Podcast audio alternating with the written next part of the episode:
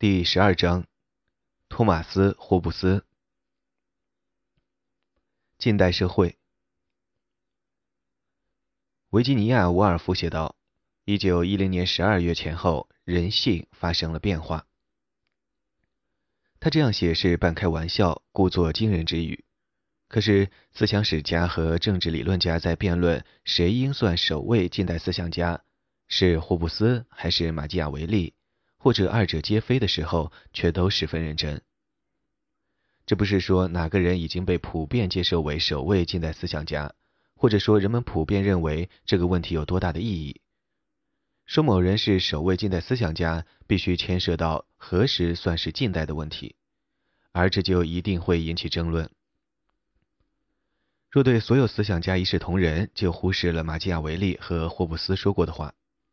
马基雅维利自诩提出了讨论政治的新方法，霍布斯则宣称利维坦之前不存在政治学。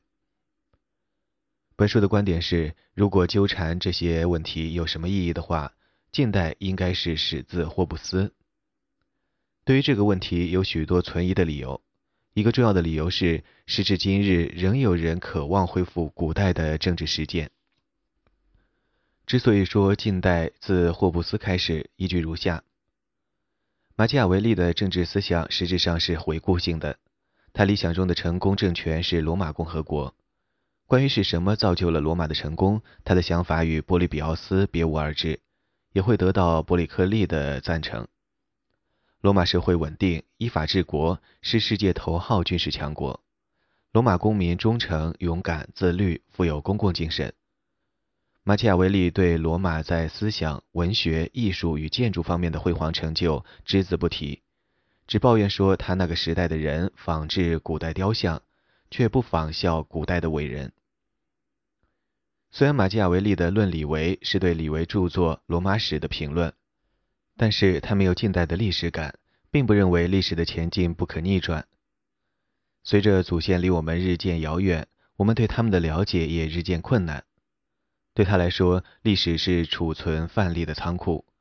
他的基本思想是在某个时间、某个地点有效的东西，放在任何地方都会依旧有效。虽然霍布斯不像晚些时候的作家那样信奉进步，也没有像他曾经的雇主弗朗西斯·培根那样热情赞颂使人的处境大为改善的科学，但是他清楚的知道文明与非文明世界。也就是十七世纪时，英国与美洲土著的世界之间的差别是政治上、思想上和广义的技术上的差别。马基雅维利怀疑火药的价值，因为罗马人没有火药；霍布斯则确信十七世纪的人的知识比他们的祖先广博许多。然而，若是说开启了近代政治思维的不是霍布斯，而是马基雅维利，也绝非荒诞无稽。他至少有两条言之成理的根据。第一，马基雅维利宣称，政治是一项自立的人类活动，有自己的一套规则与成败标准。那些标准并非源于自然法，也不依附于基督教的宇宙论。至少从政治哲学家的著述中可以看出，古典世界与中世纪世界都将政治置于道德与形而上学的框架内，用超验的标准，而不仅是尘世间的成败来予以评判。马基雅维利则坚持说，政治领域的一切活动都是为了获得、保持和行使权利。政治成功全靠手腕，政治分析就是对政治手腕的分析。第二，这条实质上是对这个思想的进一步引申，但不是侧重于陈述政治领域的自主性，而是一反既有的观念，不承认管理着人类的自然法。不仅为人的公共行为，而且为私人行为也确定了合法性的标准。这些主张有一定的力量，尽管很难想得出，在马基雅维利认为为了保障国家或统治者的安全应当宽恕的罪行中，有哪些是在他之前的思想家不予宽恕的。雅典人消灭米洛斯人时奉行的自然法，并非基督教或斯多葛派所说的无所不包的道德法。而是无情的国家理由。通常认为马基雅维利是这个词的发明者。如果认为是霍布斯开启了近代政治思想，并认为这种思维包括了关于自然法的新观点，那么霍布斯与马基雅维利迥然不同的就是，霍布斯对自然法及其哲学地位做了明确清晰的论述，而马基雅维利对此则绝口不提，未发表任何意见。生平与时代。托马斯·霍布斯是英国最伟大的政治思想家，也是用英语写作的最大胆无忌、最激动人心、最言之成理的政治论说家。他并非最受人喜爱，亦非最脚踏实地，但就连他的众多敌人也承认他的文章比所有反对他的道学家写的都好。魔鬼唱的歌最悦耳。霍布斯既非此言的第一个例证，亦非最后一个。霍布斯对于反对者汹涌的敌意是否感到惊讶，我们不得而知。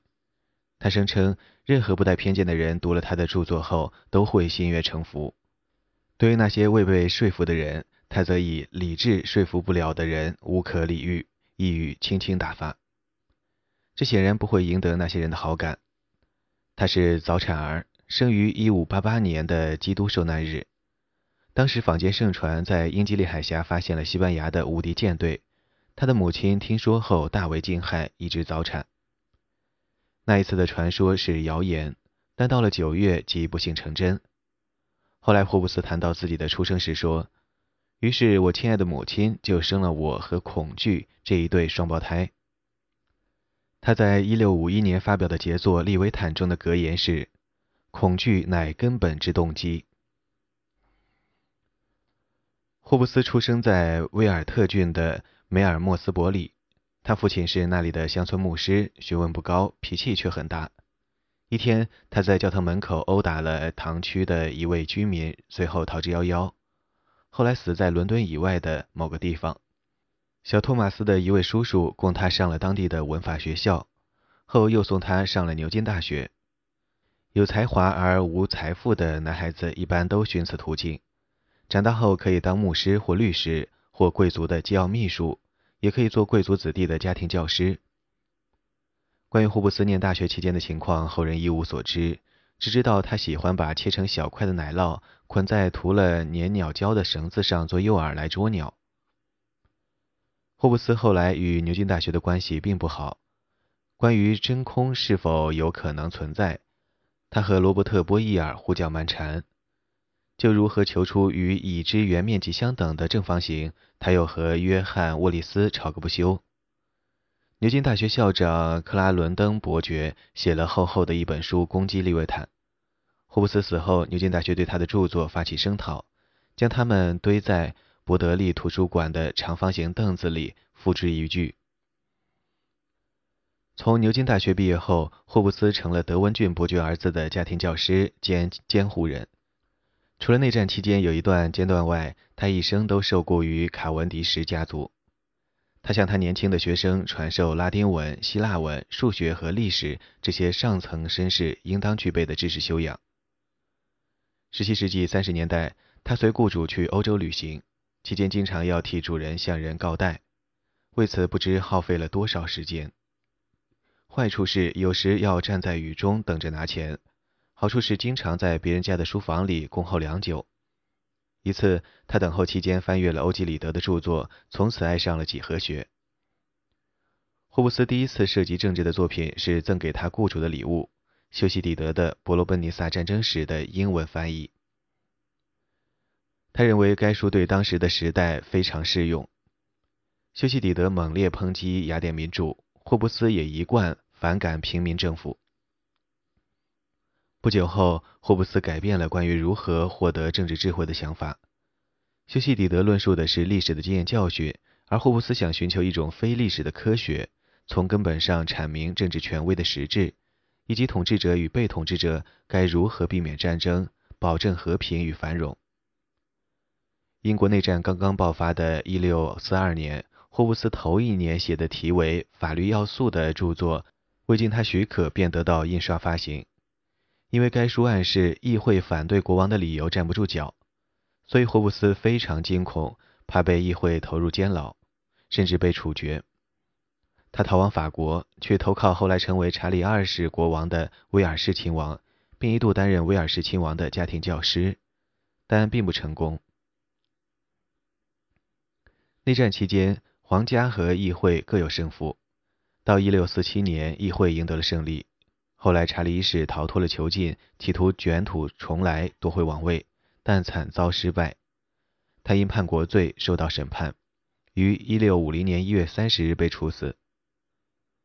在许多保王派眼里，查理一世是烈士，处死他等于谋杀上帝指定的国王，是对上帝的不敬。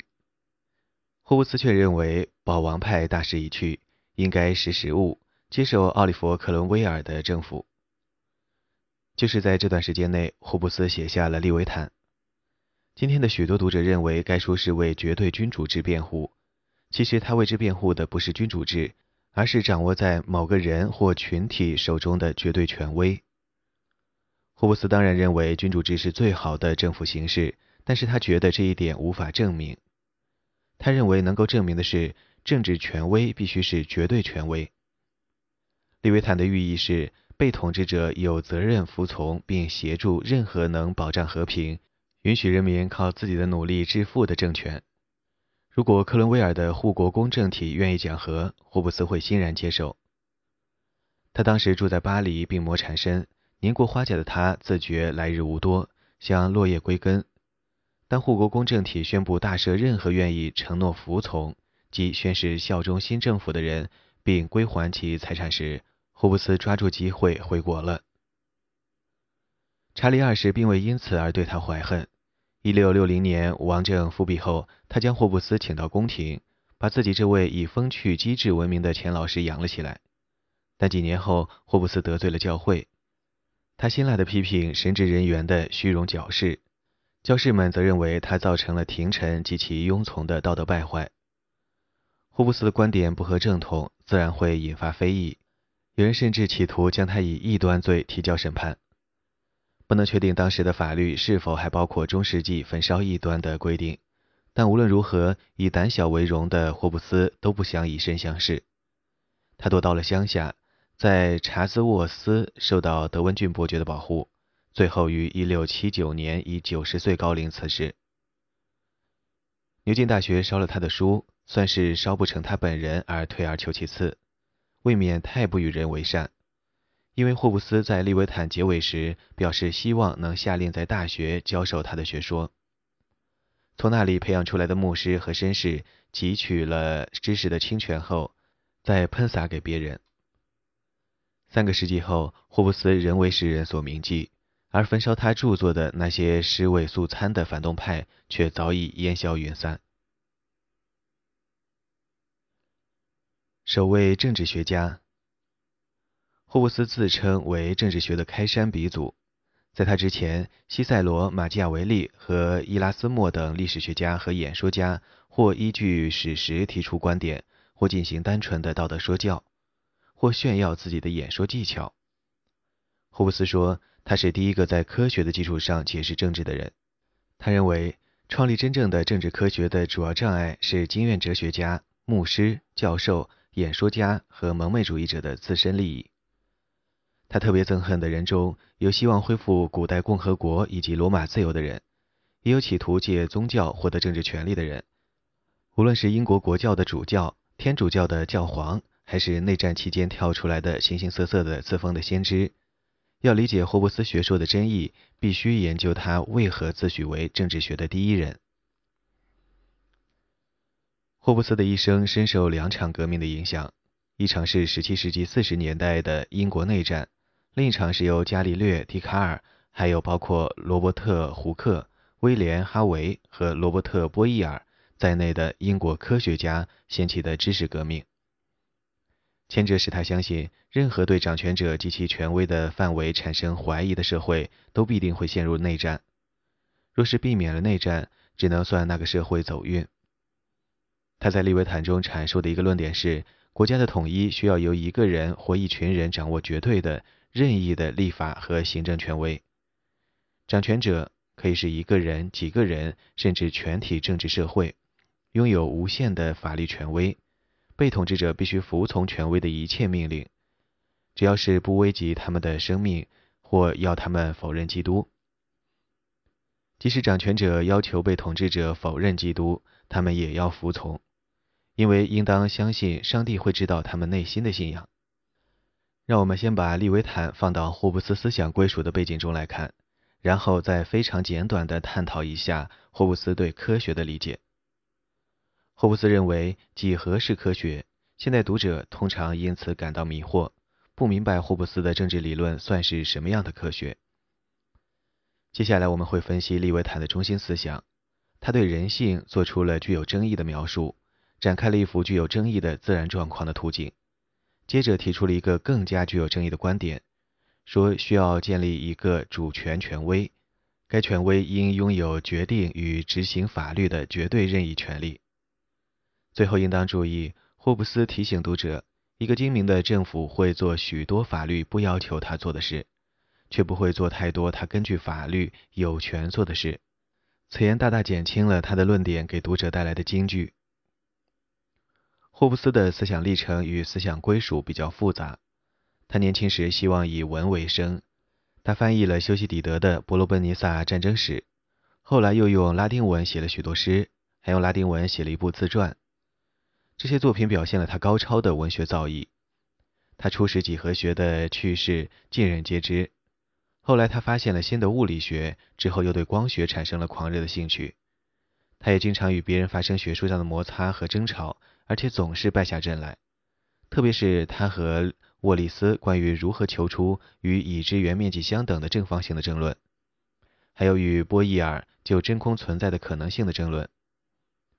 在这里提到霍布斯在文学上的成就和他对新生物理科学了解的不足，只是因为他们说明他是被事态的发展推到了政治理论家的角色中的，还说明他说但愿能生活在安定年代。好投身于对光学的研究，此言乃发自真心。利维坦是古往今来最伟大的政治理论著作之一，但它会使人对霍布斯的思想归属产生误会。利维坦赞扬政治科学，却贬低霍布斯所谓的精明。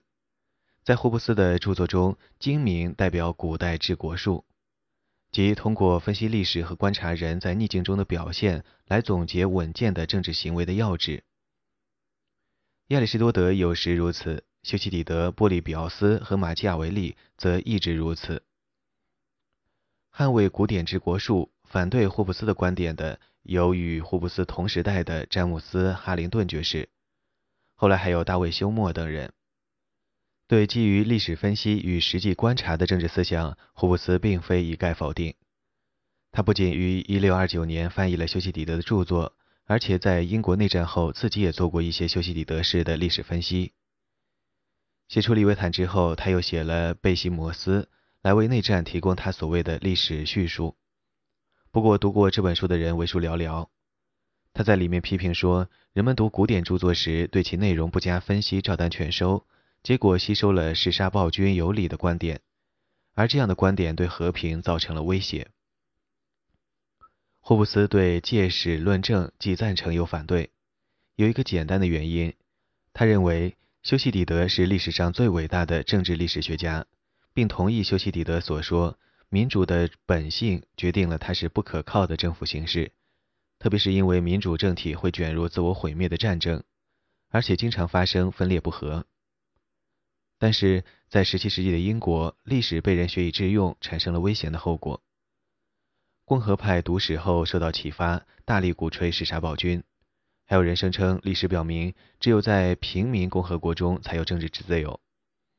在霍布斯看来，除了他自己之外，多数撰著者都不是思想家，他们用史实来装点自己的政治偏见，只是为了表现自己的博学多闻，其实是以修辞代替思想。霍布斯的这个批评似乎有些自我矛盾，因为《利维坦》本身就是修辞精彩的杰作。这并非偶然，因为普遍认为修辞是推理的仆人。如果像霍布斯所想，他提出的政治学原则是首发原创，那么出色的修辞会使人更容易理解他的新科学。然而，使其成为科学的是逻辑上的恰当中肯，不是文字上的引人入胜。霍布斯的行文风格成熟后写的第一部政治著作是《法律要旨》。他起义写作此书，是因为他在17世纪30年代随他年轻的雇主游历欧洲期间，在巴黎见到了笛卡尔和他那个圈子里的人，在与他们的交往中受到了启发。他原本打算用拉丁文写一本三卷的大部头，三卷的标题各自是《论物体》《论人》和《论公民》。最后第三卷在一六四二年用英文出版，视为法律要旨。第一卷和第二卷到了一六五五年和一六五八年才各自得到出版。一六四二年和一六四七年以《论公民》的标题出版的著作，更像是利维坦的初稿。霍布斯对议会的自命不凡表示了强烈反对，甚至担心自己因此会有性命之虞。可是他从怀疑论和世俗的角度为绝对君主制辩护。也引起了相信查理一世是神定君主的人的不满，正如他对议会的攻击招致了平民政府的支持者的反感。